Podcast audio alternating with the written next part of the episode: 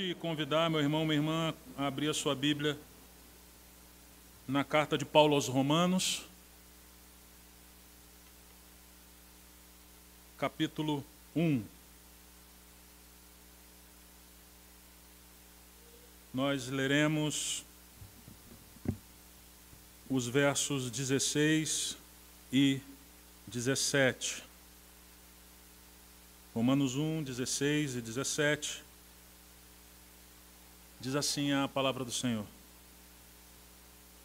Pois não me envergonho do Evangelho, porque é o poder de Deus para a salvação de todo aquele que crê, primeiro do judeu e também do grego. Porque a justiça de Deus se revela no Evangelho, de fé em fé, como está escrito o justo viverá por fé. Amém? Vamos orar. Pai querido, essa é a tua palavra. Nós nos humilhamos diante dela agora, carecendo e pedindo a tua iluminação. Ilumina as nossas mentes, nossos corações e aplica de forma poderosa, Senhor, a tua palavra em nossos corações nessa manhã. Que Cristo seja exaltado que nós sejamos conformados mais um pouco à imagem do teu filho e que saiamos daqui, Senhor, plenos e convictos de que somos justificados somente pela fé. Em nome de Jesus. Amém. Irmãos, eh, eu queria comentar um pouco então a respeito do nosso itinerário nessa manhã.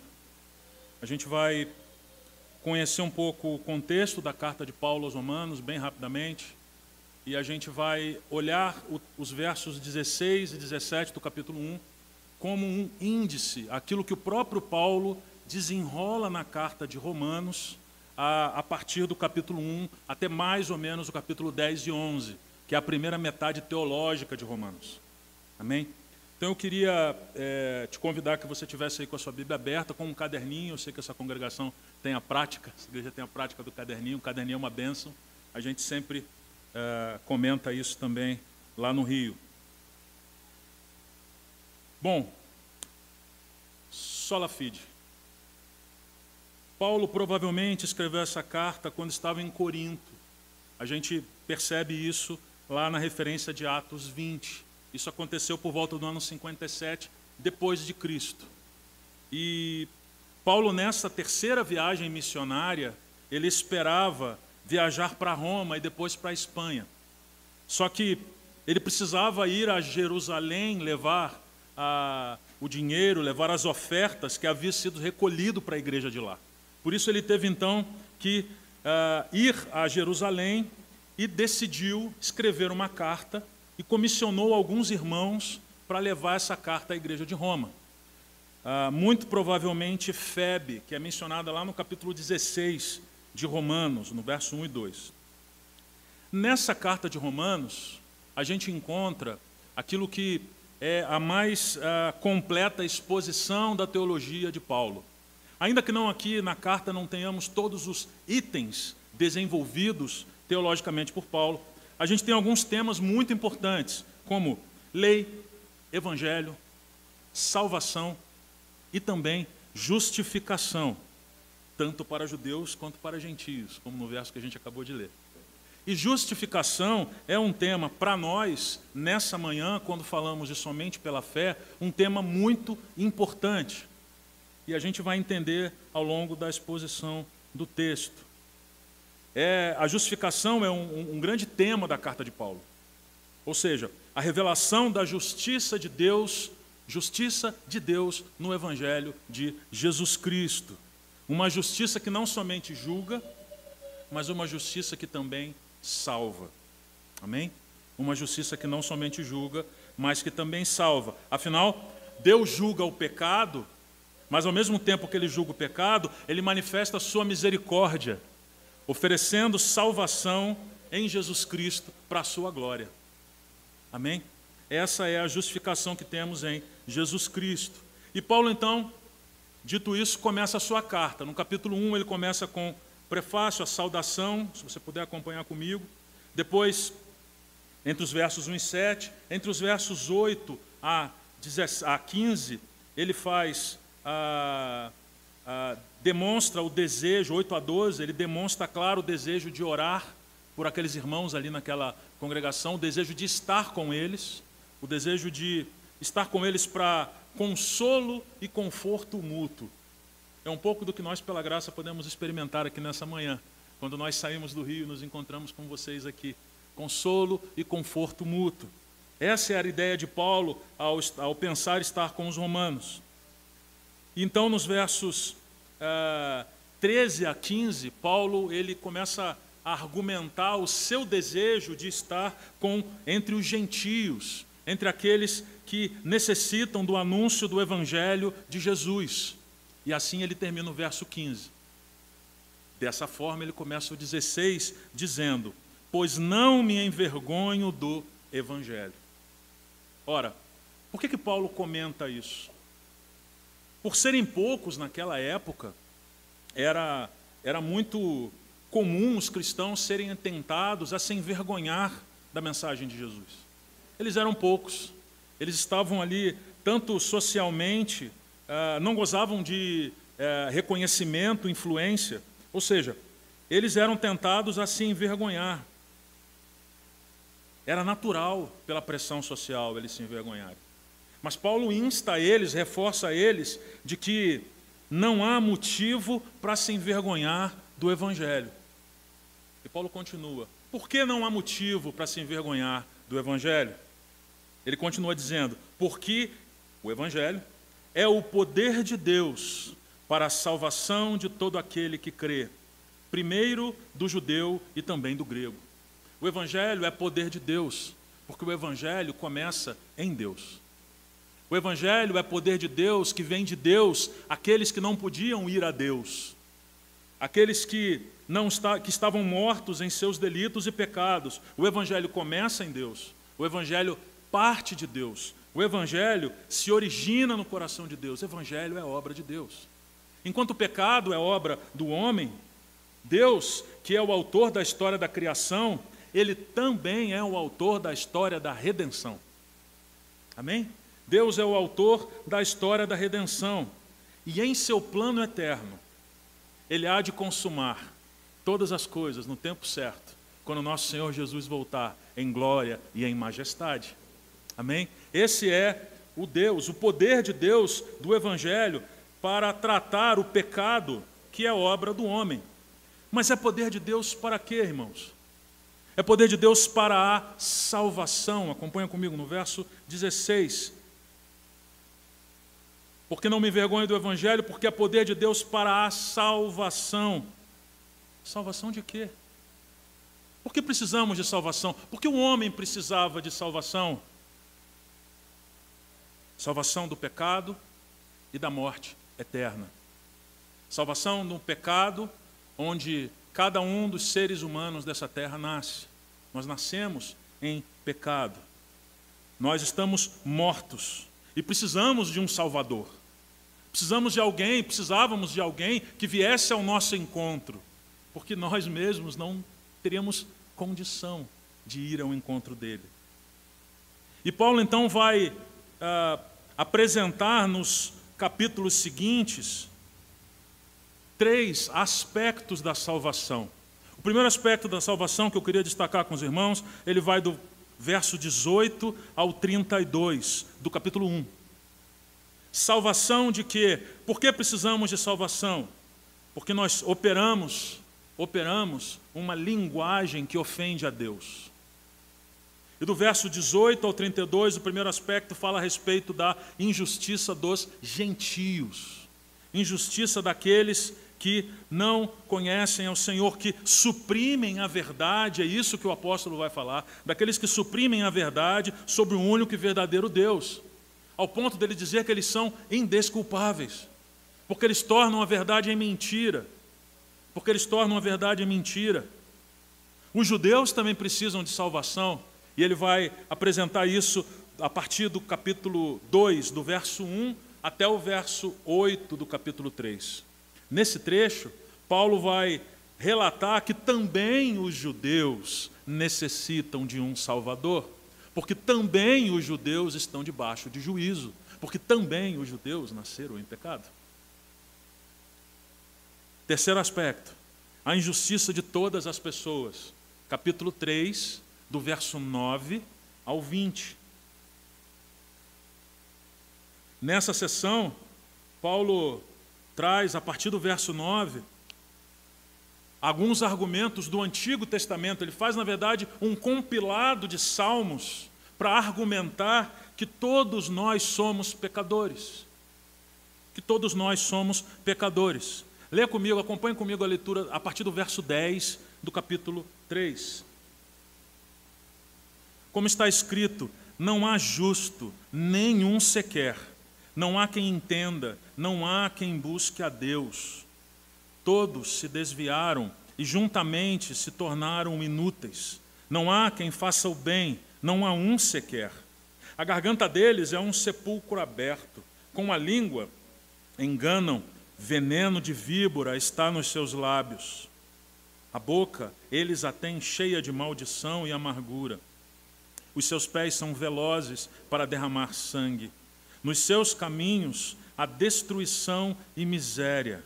Eles não conhecem o caminho de paz. Não há temor de Deus diante dos seus olhos.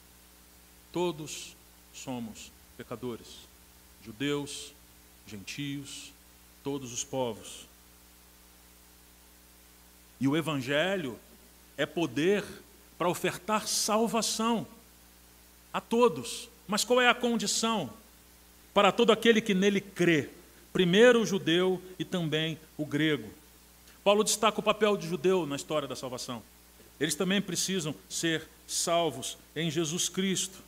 Mas, da mesma forma que os gentios precisam, eles também precisam ser salvos em Jesus. Esse é o evangelho que nós cremos. Esse é o evangelho que é apresentado por Paulo em Romanos. O evangelho que é poder de Deus para salvação de todo aquele que crê, primeiro do judeu e depois do grego. Mas por que esse evangelho ele é poder para salvar? Porque o evangelho tem poder para salvar. Você já pensou, parou para pensar nisso? Paulo no verso 17 começa a desenvolver a razão pela qual o evangelho tem poder para salvar. Ele começa o verso 17 dizendo: "Porque a justiça de Deus se revela no evangelho". Uau. Paulo começa a desenrolar um conceito de justiça como essência do Evangelho. Mas que justiça é essa? Que justiça é essa que Paulo fala? O termo justiça que Paulo usa aqui em Romanos, eles têm dois, ele tem dois aspectos fundamentais. O primeiro deles é um aspecto pactual, ou seja, a justiça salvadora de Deus cumpre as suas promessas contidas no seu próprio pacto, no pacto que ele estabelece com o seu povo. Mas também tem um aspecto normativo, porque a sua justiça e a sua santidade são expressões do seu próprio caráter. Deus é justo. Deus é justo. E como que a justiça de Deus se revela no Evangelho, irmãos? Que justiça de Deus que se revela no Evangelho? A justiça, e quando falamos de justiça, falamos sim de um cenário de um tribunal, como você pode imaginar. Inclusive, o próprio termo, a justiça, da justiça que Paulo usa, esse termo tem um aspecto forense, de um contexto ah, judicial. É essa mesma referência que ele usa.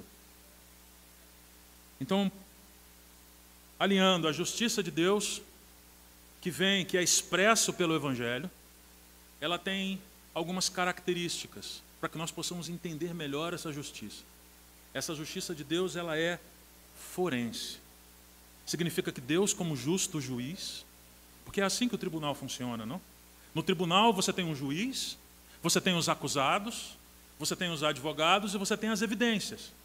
Um juiz, ao final, não torna, bom, um juiz justo, não torna aquele que está sendo julgado culpado ou inocente. Ele analisa os fatos, ele interpreta os fatos e a partir daí ele julga. Ele declara a partir daí, e é esse o ponto onde eu quero chegar, ele declara a partir da interpretação dos fatos que aquele indivíduo é justo, é justo, é culpado ou inocente. É isso que o juiz faz. A justiça de Deus também é escatológica. A justiça de Deus não fala só do tempo presente. A justiça de Deus também fala do fim dos tempos. Por quê? Lá em Romanos 8, 33 e 34, nos lembra de que aquele que será absolvido ou aquele que será condenado, essa cena ocorrerá no dia do julgamento. No dia do julgamento. A justiça de Deus, ela com a ressurreição de Jesus acontecendo e nos garantindo, a justiça de Deus nos garante no dia do julgamento final. A justiça de Deus ela não é simplesmente para agora ou circunstancial. A justiça de Deus aponta para a eternidade, aponta para um dia específico, onde o Messias, o Filho de Deus, depois de morrer e ser absolvido pelos pecados que carregou, ressuscitou, venceu a morte e voltará como ah, Messias glorioso e Filho de Deus. A justiça ela fala do tempo futuro, a justiça agora ela nos apresenta um aspecto de justo juízo. Mas que justo juízo é esse? A justiça de Deus, ela pega os nossos pecados, considera os nossos pecados vencidos através do sacrifício de Jesus Cristo.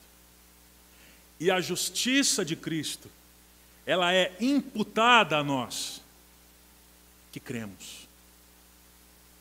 Por isso é importante, quando falarmos de sola fide, comentarmos a respeito de justificação. É fundamental a gente entender que nós somos justificados por uma justiça que não é nossa. Nós somos justificados por uma justiça que vem de Jesus Cristo, que é imputada a nós por graça, que é imputada, imputada a nós por misericórdia que é imputada a nós como um dom de Deus. E aqui é a terceira característica da justiça. A justiça ela é forense, a justiça ela é escatológica e a justiça ela é dom de Deus. A justiça ela é concedida como um dom gratuito de Deus. Nós vemos isso na, em, em várias porções de Filipenses, de Romanos, de 1 Coríntios. Paulo enfatiza esse dom gratuito de Deus. Ou seja, a justiça que vem de Deus em Cristo para aquele que crê, ela declara o cristão justo. Perfeitamente justo. Não há nada que aquele que crê possa fazer para desenvolver a justiça que é aplicada a ele. Porque a justiça de Cristo é plenamente imputada a nós pela fé. Amém? Amém, irmãos? A justiça de Deus, então, ela é imputada a nós. O Evangelho é poder de Deus para a salvação de todo aquele que crê. A justiça de Deus se revela no Evangelho. Ela se revela no Evangelho, ele continua, de fé em fé. Do início ao fim, em toda a nossa jornada. A justiça de Cristo declara o cristão justo em toda a sua jornada. A justiça de Cristo nos torna aceitos pelo Pai, nos põe numa posição favorável à justiça de Deus. Não importa as circunstâncias, se cremos e permanecemos nele, somos aceitos e justificados por meio do sacrifício de Jesus Cristo. Como está escrito, ele vai finalizando o verso 17 do capítulo 1, como nós lemos. O justo viverá por fé. Aquele que crê é unido a Cristo pela fé. Amém? Aquele que crê é unido a Cristo pela fé. Por isso, a fé é contada como justiça aplicada a Ele. É a fé que une o cristão a Deus através de Jesus. Jesus, em Sua morte e ressurreição, nos apresenta um caminho de justificação perfeito diante de Deus. E tudo isso está disponível e é aplicado à vida do cristão pela fé. Somente pela fé. Não há nada que nós possamos complementar. É claro que isso traz implicações, porque a obra de Deus na vida do cristão não, não são atos isolados. A justificação, que não pode ser completada por obras, ela habilita, torna o cristão aceito por Deus e livre do pecado para toda boa obra, para que durante o processo de santificação que se segue aquele que crê, nós possamos crescer à imagem de Jesus Cristo. Os cristãos creem no Deus que entregou seu filho à morte e ressuscitou dos mortos. A fé salva, irmãos, e somente a fé salva. Somente a fé em Jesus Cristo, porque ele foi crucificado, ele morreu e ele ressuscitou. Ele venceu a morte. A maldição dos seres humanos, aquele pecado que nós vimos no início do verso 16, esse pecado, ele só consegue, só consegue ser removido seu efeito sobre o coração do cristão somente por meio da cruz somente por meio da cruz. E a fé é o instrumento que conecta os seres humanos a Jesus. Somente a fé. Por isso, o Evangelho ele tem um poder para nos humilhar. Porque nenhum de nós pode, por maior conhecimento que você tenha, por melhores boas práticas que você tenha. Nenhum de nós pode apresentar essas coisas como válidas para nos garantir acesso ao Pai. O único meio de sermos conectados, reconciliados com o Pai, é por meio da fé em Jesus Cristo. É por meio da fé em Jesus Cristo. Por isso, ou os homens pertencem a Cristo ou pertencem a Adão. Ou os homens são condenados em Adão, ou são justificados em Jesus. Não há outra alternativa. Não existe outro caminho. Eu achei interessante, lendo esse texto e, e refletindo, esse verso 17 termina com uma expressão que ela originalmente está no livro do profeta Abacuque, capítulo 2, lá no verso 4. E eu não sei quantos já leram o livro do profeta Abacuque. Ah, nós tivemos a oportunidade de, no ano passado, por conta da pandemia, expor o livro do profeta Abacuque. E o livro, na verdade, ele registra o diálogo de um profeta com Deus. Né? Para aqueles que já leram, vão lembrar que o livro começa, é um livro pequeno, tem três capítulos, ele começa com a reclamação do profeta. Ou seja, o profeta chega para Deus e se queixa das circunstâncias da sua nação. A sua nação está completamente perdida em iniquidade, perdida em pecado, ou seja, uma degradação moral terrível na época do profeta. Qualquer semelhança não é mera coincidência. Mas existia ali um desespero do coração do profeta e ele chega para Deus e fala: Deus, você não se incomoda que isso acontece? E Deus responde a ele ainda no capítulo 1, dizendo que a providência divina estava chegando. Falando assim: Abacuque, calma, fica tranquilo, que no tempo certo eu vou agir. Ele não se contenta. O profeta, ainda incomodado, vai e se queixa a Deus de novo. Se queixa Deus de novo por quê? Porque Deus, na sua resposta, disse: Olha, a minha providência está chegando. Eu estou trazendo a Babilônia para punir os judeus. Para punir, punir Israel, desculpa. E o profeta fala: Deus, ok, eu estava orando por disciplina para que o senhor fizesse alguma coisa, mas como que o senhor pode trazer uma nação que é pior do que a nossa para nos punir? Esse é o diálogo do profeta com Deus. E Deus responde ao profeta, e é nesse contexto da resposta do profeta que o verso, ah, o justo viverá pela fé, aparece. Só que no início do verso 4 do capítulo 2 de Abacuque, Deus começa na resposta dizendo assim: Eis que a sua alma está orgulhosa, a sua alma não é reta nele, mas o justo viverá pela fé. Eu fiquei imaginando, Alexandre, ah, Paulo, porque essa era a Bíblia que Paulo tinha na época, Paulo lendo Abacuque. Paulo interpretando aquele texto.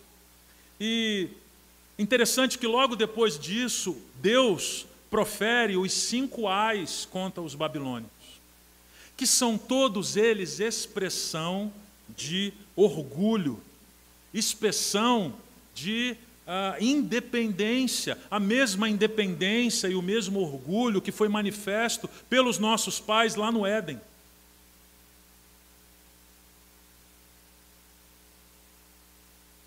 Em meio a essas sentenças, Deus, no verso 14, diz assim: Porque a terra se encherá do conhecimento da glória do Senhor, como as águas cobrem o mar. Existe uma promessa.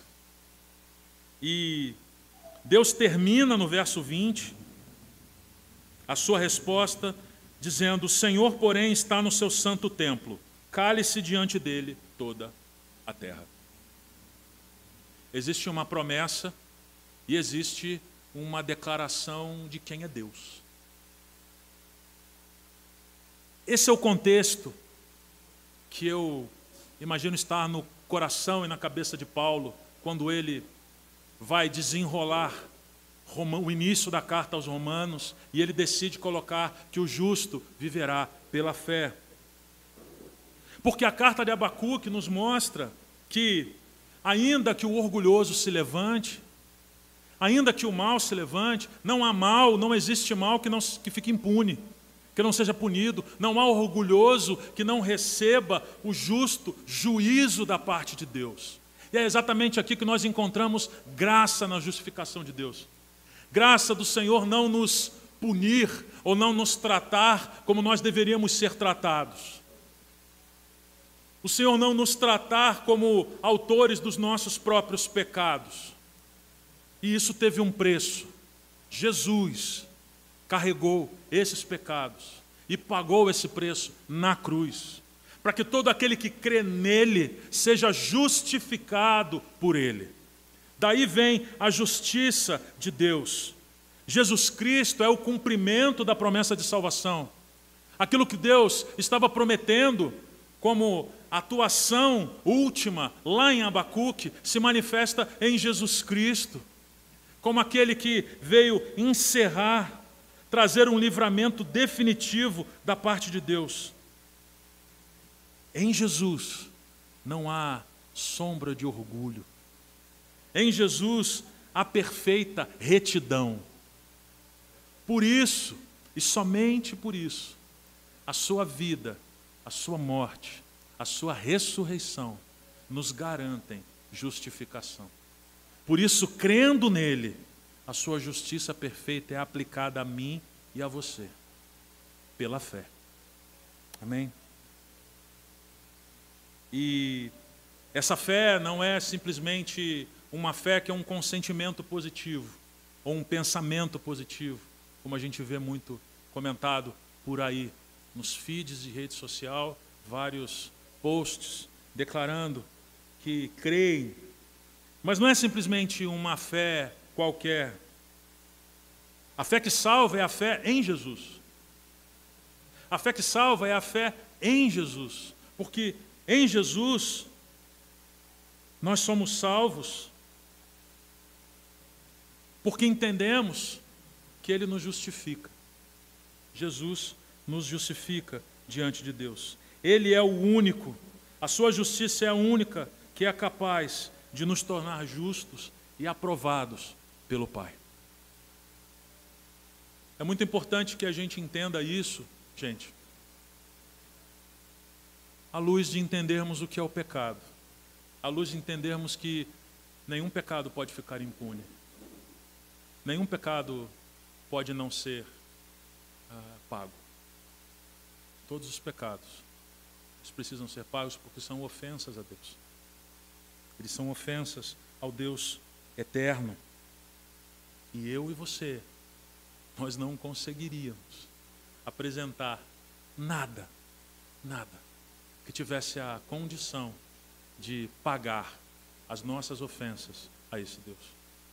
Somente Jesus. Somente Jesus. Por isso a justiça de Deus se revela no Evangelho.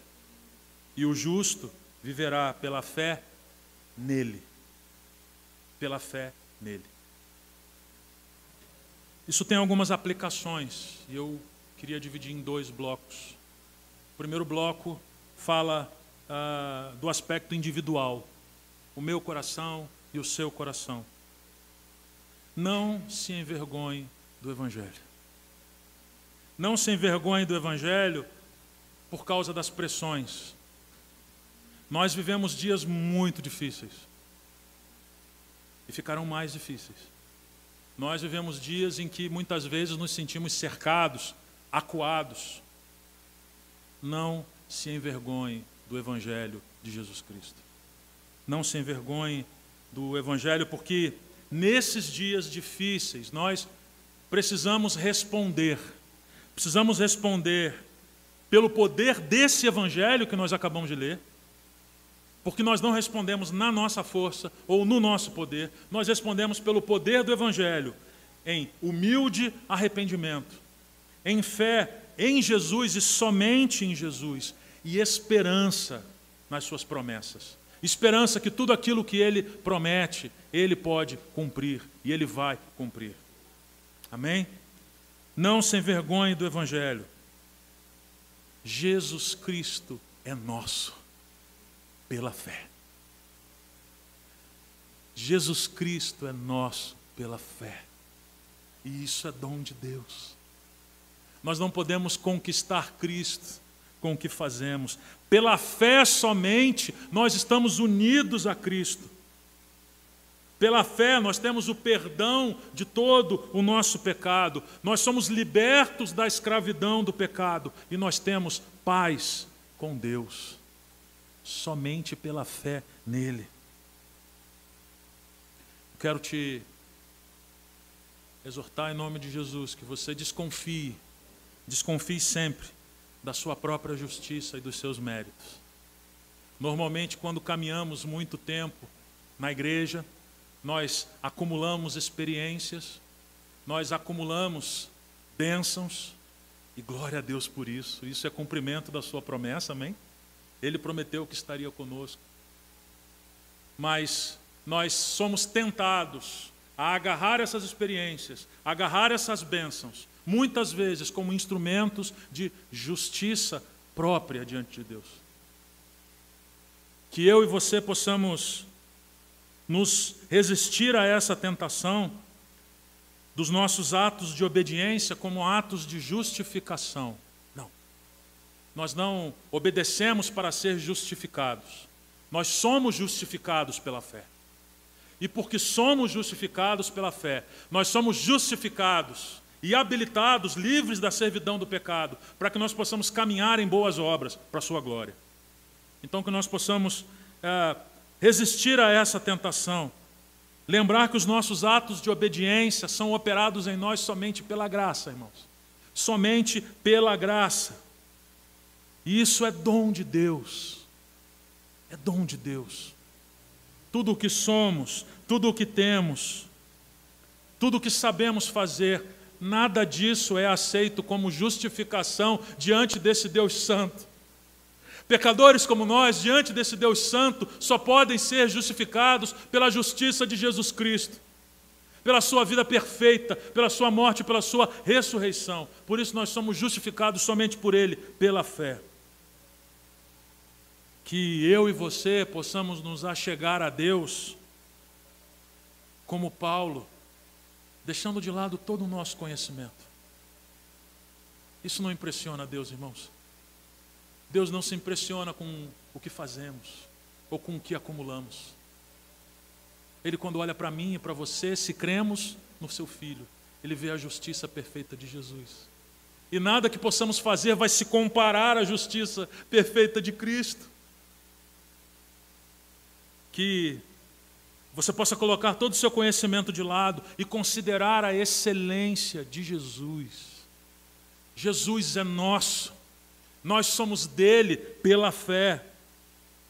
A sua justiça é imputada a nós como graça, e que nesse lugar, exatamente nesse lugar completamente desarmado de justiça própria, eu e você possamos tomar as nossas decisões, possamos lançar diante de Deus as nossas queixas, rasgar os nossos corações, como Abacuque fez. Que seja aí, nesse lugar onde você está completamente despido da sua própria justiça, que seja aí que você possa ouvir Deus falar. Que seja nesse lugar que você seja convencido, vez após vez, momento após momento, luta após luta, de graça em graça, que você seja convencido da fidelidade e da justiça perfeita que há em Jesus Cristo. Amém? E isso, essa aplicação também tem um aspecto comunitário. E aqui eu vou caminhando para o final. A fé em Jesus Cristo é a marca distintiva da igreja. A igreja não é um grupo de pessoas que tem afinidades em primeiro plano. A afinidade sim surge, é uma bênção. A igreja não é simplesmente um agrupamento de pessoas que têm o mesmo viés ideológico, o mesmo viés político, econômico. A igreja não é tampouco um agrupamento de pessoas que sequer têm a mesma ideias é, compartilhadas como uma única visão de mundo. A marca distintiva da igreja é a fé em Jesus Cristo. Nós só estamos aqui nessa manhã porque cremos em Jesus. Amém? Por quê? Porque somente unidos a Jesus pela fé nós podemos ser irmãos. Naturalmente, por conta do pecado, nós somos inimigos uns dos outros. O que nos torna irmãos em Cristo é a fé em Jesus Cristo. É exatamente a fé nele. Somente esvaziados da nossa justiça própria, esvaziados da nossa, da nossa perfeição, esvaziados, somente quando nos esvaziamos e cremos em Jesus, nós podemos nos submeter uns aos outros em perfeita comunhão. Eu gosto muito do Bonhoeffer no livro Vida em Comunhão. O pastor Juan que me apresentou esse livro e ele tem sido uh, uma bênção para a minha vida. Quando Bonhoeffer fala a respeito do que é a vida em comunhão. E ele destaca que nenhum de nós, quando chega nesse ajuntamento, sabe o que é a vida em comunhão. Nossas referências são outras quaisquer. Nós não sabemos o que é naturalmente uma vida em comunhão daqueles que creem em Jesus Cristo.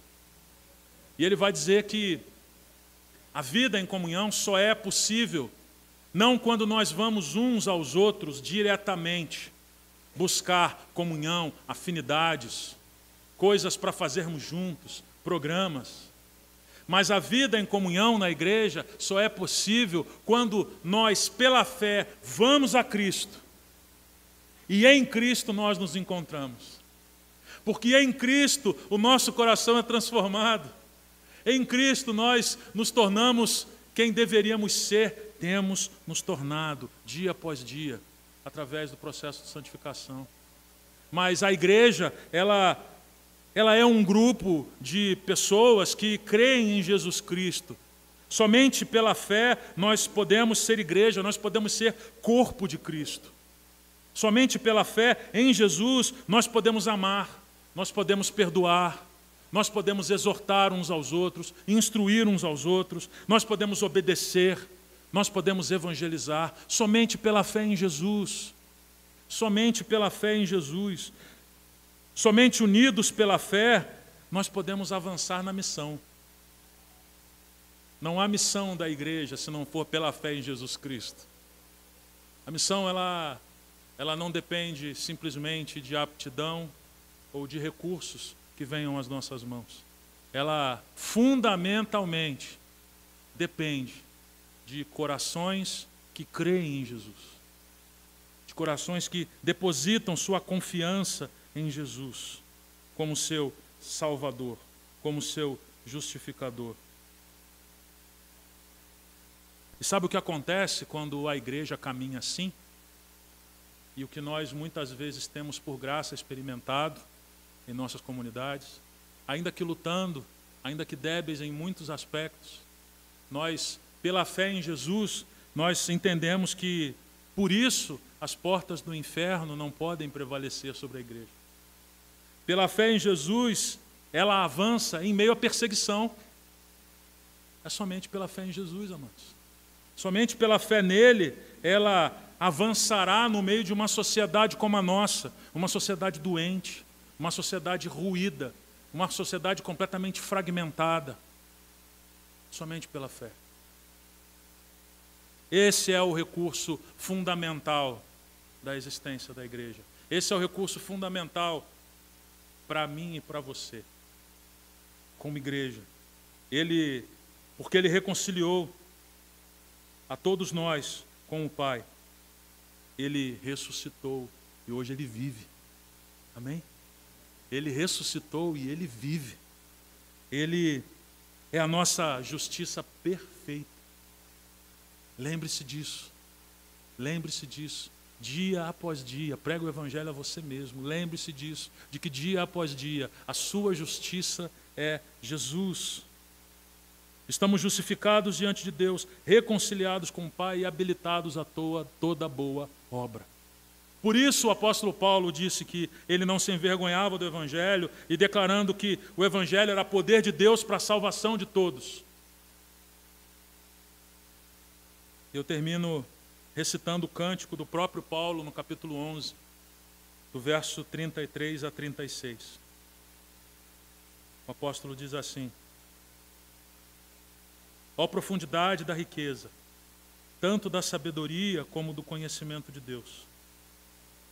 Quão inexplicáveis são os seus juízos, e quão insondáveis são os seus caminhos.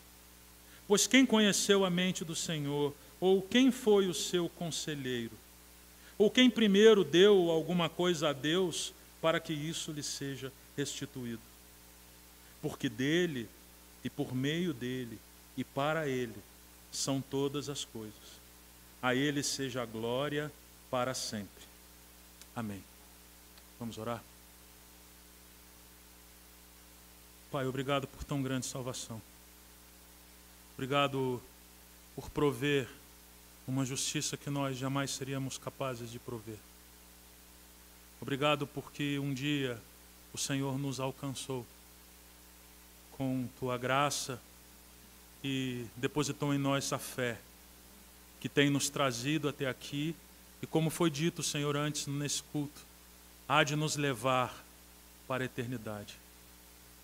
Pedimos que o Senhor ilumine os nossos corações, limpe os nossos ouvidos e nossos olhos, para que nós possamos, Senhor, ver e ouvir a tua voz e a tua direção nesses dias, lembrando sempre de que nós somos salvos pela fé no Teu Filho Jesus, no nosso Salvador muito obrigado. Nós não temos como te retribuir. Por isso, devemos tudo ao Senhor. Por isso, como o apóstolo Paulo, dizemos que seja a Ti toda a honra, toda a glória, tudo o que temos, tudo o que somos. No nome de Jesus oramos. Amém.